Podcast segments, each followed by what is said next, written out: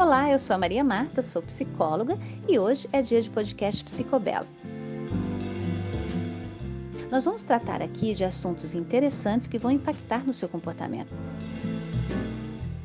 Por isso, fica com a gente. Desde já, muito obrigada pela sua companhia e aproveita essa conversa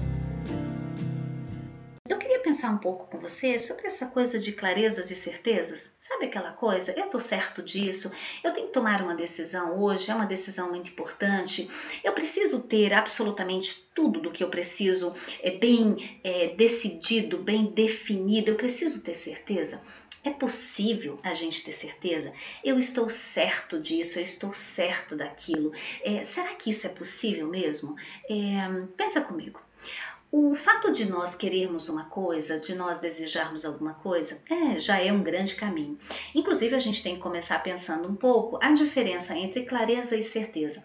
E até pensar com relação à nossa lista de objetivos ou à nossa lista de metas se ela não está ligeiramente é, confusa em relação ao que são meus desejos e minhas tarefas. Às vezes a nossa lista de desejos ela é tão impossível, ela é tão infinita, ela é tão gigantesca que a gente não consegue de forma alguma atingir, nem que se a gente quisesse, dava para a gente atingir todos aqueles objetivos que eles são demasiados. Então, a primeira coisa, será que a minha lista é uma lista realista? Será que as coisas que eu quero, elas estão pertinentes, elas estão condizentes com o que eu posso agora?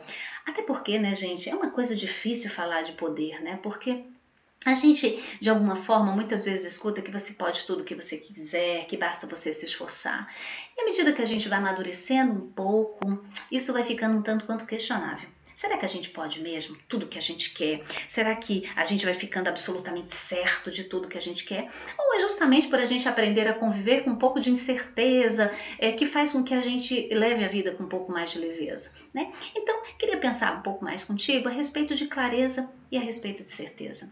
Será que clareza é, ou esclarecimento, né, o ter claro, é, refletir, é, discernir, buscar entender bem aquilo que eu quero passar, aquilo que eu quero desenvolver, aquilo que eu quero construir, aquilo que eu quero me dedicar, né? É, será que vai dar certo? Será que isso vai funcionar? É, eu não sei, eu não sei porque a vida não vem com certificado de garantias, a vida não vem é, com certezas definidas e, e, pontuadas, né? O que a gente pode ter é esclarecer um pouco mais os nossos motivos, a gente pode entender um pouco mais dos nossos objetivos e desejos, e isso faz com que a gente consiga, de alguma forma, esclarecer melhor aquele tema, aquele assunto para mim. Isso já pode e deveria ser ser suficiente para que eu consiga é, começar uma empreitada e tocá-la em frente, né? Porque muitos dos esclarecimentos eles só virão com a própria experiência. À medida que eu vou caminhando, à medida que eu vou fazendo as coisas, é que eu vou ficando um pouco mais certa de que aquilo é o melhor caminho. Mesmo que eu descubra com algum grau de quilômetros que eu tomei a decisão errada, que eu peguei o caminho incerto, eu posso voltar. E talvez isso seja uma das coisas que muitas vezes nos prendem na encruzilhada da decisão, que é a gente ter certeza de que o caminho que eu escolhi, eu não vou errar e eu vou acertar. Agora eu te pergunto, é, e se você se arrepender? E se eu me arrepender, o que é que eu faço? Se você se arrepender, você se arrependeu. E todos nós podemos ter e devemos em algum tempo, ou temos em algum momento, alguma fonte de arrependimento. Isso não é o fim do mundo. O fato de nos arrependermos, de reconhecermos que tomamos a via errada, nos dá apenas a consciência de que nós precisamos retornar para onde a gente saiu, ou voltar e pegar uma outra via, fazer o contorno mais adiante e seguir em frente naquele nosso objetivo. É, refletir um pouco sobre essa questão de certeza e clareza pode nos ajudar um pouco a sair dos impasses.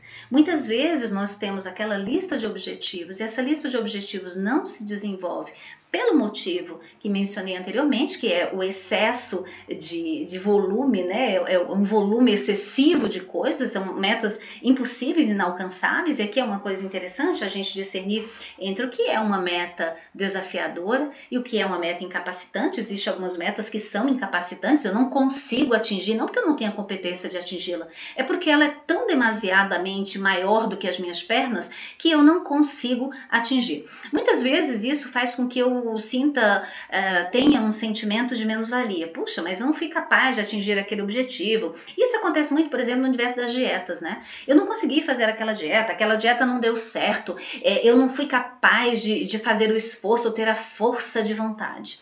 Gente, às vezes o problema não está em você, o problema está na dieta.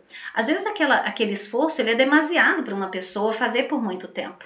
Uma coisa é você segurar o puff por alguns minutos enquanto você cuida de alguma coisa ou alguém pede que você faça isso. Outra coisa é você ficar segurando um sofá de dois lugares é, por muito tempo. Você não consegue, não tem a possibilidade. Então, às vezes, a gente superestima o que está lá fora e subestima o que está aqui dentro, que é a nossa capacidade, que é a nossa vontade, que é a nossa realmente competência adequada de fazer determinada coisa. Isso acaba muitas vezes ferindo muito a nossa autoestima, porque a gente fica colocando o nosso valor naquilo que a gente não conseguiu fazer, né? nas metas incapacitantes. Então, será que o problema está é, na meta ou está em mim? E muitas vezes, com receio de você estar sendo uma pessoa que uh, acaba passando a mão na própria cabeça, eu não quero ser uma pessoa que está passando a mão na minha própria cabeça, é, eu acabo colocando o erro, a falha é, como se fosse muito mais minha do que da escolha que eu fiz externa. Então é, é, preciso a gente lembrar de lembrar, né, gente, que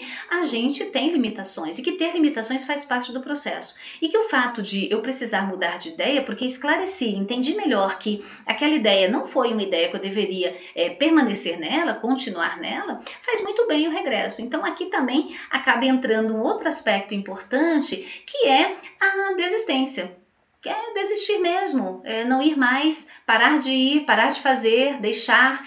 É tão muitas vezes mal visto o fato da gente ter uma desistência, né? Porque não podemos desistir, desistir é final de fraqueza, desistir. Qual é o contexto? Será que realmente desistir não é, não é a decisão mais inteligente, mais certeira que você faz? Porque é, insistir naquilo que pode ser um erro, porque você começou, porque você avançou, porque você já veio até aqui. É claro que sempre nós temos que esclarecer, discernir o contexto. Isso é muito importante, porque às vezes é aquele cenário que vai me dizer: olha, é melhor você voltar.